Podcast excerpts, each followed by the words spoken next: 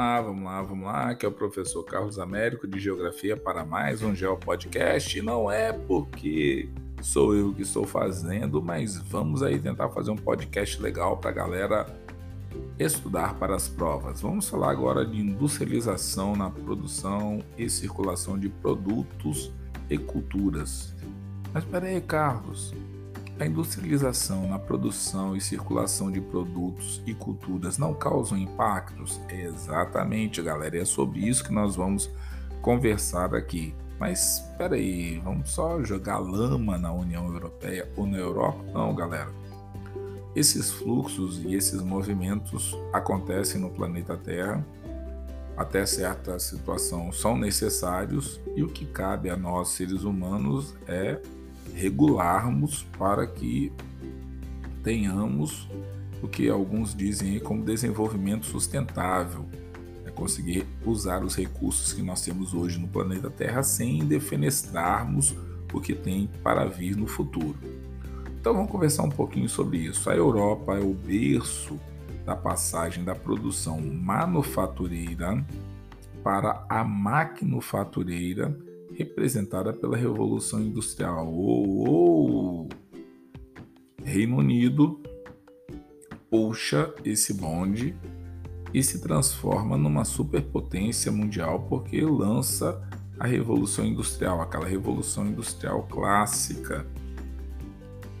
Não vou entrar muito nos pormenores porque isso é espaço da galera da geografia e não estou afim de de repente invadir espaço dos outros. Só vou falar do ponto de vista da geografia que você consegue fazer esse avanço por conta de várias situações que estão acontecendo no planeta Terra, aumento do mercado consumidor, observância de que as formas como é, a economia de alguns países que estavam se formando ou de alguns espaços no planeta Terra precisavam se comportar economicamente de uma forma diferente. Vários pensamentos efervescentes traziam que a forma como eram trazidos é, os ditames de alguns é, territórios às vezes não era o melhor para a população do local e para a população do entorno. Então, assim, existiam vários debates. Junto com isso, juntou-se mão de obra, recursos, é, pessoas com vontade de investir e situações específicas que fizeram com que a Revolução Industrial se manifestasse. Surge. Só que é também o berço, juntamente com os Estados Unidos da América do Norte, o Japão, de novos processos industriais e de produtos e serviços com base na economia do conhecimento. Hum, ou seja, aquela assentada na Revolução técnico científico informacional. Guarde esse termo, técnico científico informacional, tudo com hífen. Então, aquela evolução que veio do artesão, que pega o artesão, conhecia todos os processos que a natureza pegava, os recursos naturais, vinha, fazia o produto e vendia, na maquinofatura ele vai ficar fazendo o produto e outras pessoas vão pegar os recursos naturais. Na maquinofatura, ele além de ficar restrito à parte é, técnica, ele também fica preso ali observando a produção e outras pessoas vão que começa a ter a divisão internacional do trabalho. Olha só, quando você tem o processo de revolução industrial, você começa a colocar maquinofatura toda no mesmo espaço, com produção industrial às vezes de até 16 horas, 15, 14 horas de jornada de trabalho, crianças, mulheres, todo mundo trabalhando em pé de igualdade. Então, olha só que a Revolução Industrial, que foi que alavancou parte da humanidade em um determinado momento, foi muito maléfica também para boa parte da população. Daí, não só Reino Unido, não só Estados Unidos da América do Norte, não só Japão, eles migram e quando aquela economia do conhecimento começa a transformar o processo industrial em produtos e serviços, surge o que nós temos como revolução técnico-científico-informacional. Nós damos um salto aí primeira fase da Revolução Industrial, segunda fase da Revolução Industrial, terceira fase da Revolução Industrial, quarta fase da Revolução Industrial. E é bom que você tenha conhecimento disso tudo. Se não tem, é só me dá um tempo aí para preparar o material para poder estar tá trazendo para vocês aí. Mas posso fazer um, uns bons já o podcast aí para a gente conversar sobre isso que é importante. Tem muita coisa que eu gostaria de falar que eu não tive possibilidade de falar ainda porque eu tenho que seguir as emendas das escolas.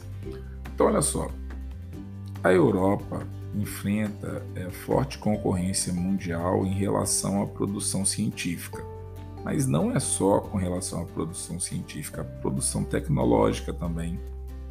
E sofre também com concorrência na parte de inovações.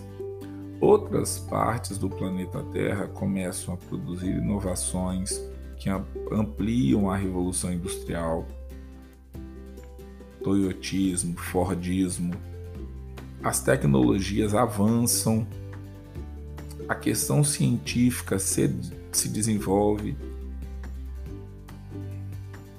é ultrapassada, por exemplo, em ciência, tecnologia e inovações pelos Estados Unidos, pelo Canadá, do Japão, Coreia do Sul, Austrália. Então a Europa que sai na frente, Reino Unido, depois França, depois vai se espalhando aí Alemanha, tal. Num primeiro momento eles, primeira fase da revolução industrial, segunda fase, terceira fase já não é mais aquela Brastemp, já está disseminado pelo planeta Terra inteiro. Até no Brasil chega. Opa, e aí, quando vem essa revolução técnico-científico-informacional, aí, meu, os fluxos já são bem mais intensos aí entre Estados Unidos, Canadá, Japão, Coreia do Sul, Austrália, aí vem China, vem Rússia, vem Índia, vem Brasil, vem África do Sul, vem México. Caracoles, meu. E aí você vai vendo que o que acontece mas também tem outros países que são colocados como países emergentes, que no caso eu acho que eu até falei o nome aí, tem Brasil, tem Índia, Rússia, África do Sul. Então, quer dizer, tem uma série de países aí que tomam a dianteira nesse processo. Considerando os países membros, no caso só da União Europeia, que toma a dianteira em inovações tecnológicas, você tem aí Suécia, Dinamarca, Finlândia, Reino Unido, Países Baixos, Alemanha. As inovações tecnológicas têm forte impacto na produção industrial e de serviços, além de novos produtos e serviços disponibilizados, aumentaram a produção e a produtividade e alargaram o mercado de trabalho, principalmente para a mão de obra especializada. E aí eu vou fazer um parêntese aqui, porque essa parte de inovações de tecnologia, mão de obra industrializada e tudo mais, produção serviços e tudo mais, eu penso que várias foram as inovações e os avanços, mas eu penso que uma das coisas assim, que eu chamaria atenção é a participação de, da mulher no mercado de trabalho. Existem setores hoje que, notadamente, a mulher é, trabalha muito melhor do que o homem e não só questões é, braçais ou de acabamento, nada não. Estou falando assim parte de gestão, em parte de observação, de trabalhar em grupo. Então tem é, situações em que as mulheres, mesmo sendo em muitos momentos colocadas em segundo plano, infelizmente, elas desenvolvem atividades é, laborais muito melhor do que os homens. Então, assim, isso é um ponto que tem que ser colocado, que quando nós vamos falar dessa parte de inovações tecnológicas, imagino que algumas pessoas que escutem meu podcast vão é, concordar comigo, nós só temos a vacina da Covid hoje por conta de um grupo abnegado de muitos cientistas no planeta no planeta Terra e boa parte desses cientistas são mulheres.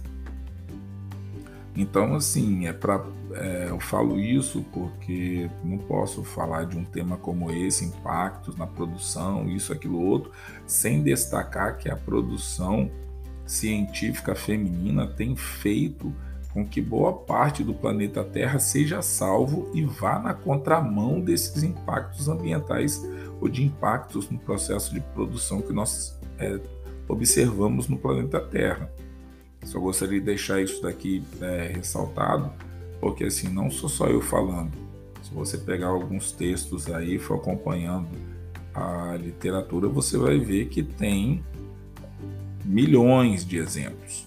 Não, não são alguns, não, são milhões em várias áreas, inclusive em algumas áreas até tentam apagar a participação da mulher ou das mulheres no desenvolvimento de tecnologia para colocar homens como se tivesse sido ali que tivesse sido a questão do desenvolvimento. Então, assim, minha solidariedade às meninas, que muito do que eu estou usando aqui agora foi por conta delas terem pensado, que se não fossem elas que tivessem pensado, que tivessem desenvolvido, eu talvez não poderia estar fazendo esse podcast agora.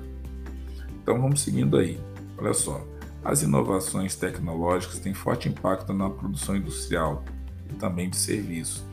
Além de novos produtos, serviços são disponibilizados, aumentar a produção e a produtividade, e alargar o mercado de trabalho, por aí vai, principalmente para a mão de obra especializada. E, diga-se de passagem, especializada feminina. Ponto. Altíssimo nível. Fique aqui registrado. Se você pensar em situações como o espaço é, Schengen, é, da União Europeia e de outros países é, europeus que aderiram a ele como vindos é, em outros podcasts aí que eu falei, permitiu a livre circulação não só de mão de obra, mas também de pesquisadores de diversos países entre fronteiras, como também uma maior integração cultural entre os países. Então eu acho que isso daí trouxe uma riqueza muito grande é, para o continente europeu. Claro que nós não podemos falar isso daí de todo o planeta Terra, mas eu observo que onde você não tem conflito, onde não tem perseguições, onde não tem problemas é, locacionais, você pode sim é, desfrutar dessas benesses que seja esse espaço que os blocos econômicos vislumbram. Seria interessante que nós pudéssemos viver num planeta Terra onde que fôssemos todos moradores de um grande bloco econômico chamado planeta Terra, onde nós defendêssemos todos os nossos patrimônios e onde todo mundo pudesse viver com harmonia, onde que as questões é, de conflito fossem resolvidas no diálogo e não com guerra, não com animosidade. Mas fica aqui a minha fala e minha esperança de que eu gostaria de ainda estar vivo para ver isso acontecer no planeta Terra, um planeta Terra de paz e seguindo aí numa boa. Mas enquanto isso não acontece, nós vamos observando quais são os impactos e quais são as formas de minimizar esses impactos provenientes da revolução industrial. Ok? Então, esse podcast vai ficando por aqui. Espero que vocês tenham gostado e até o próximo Gel Podcast.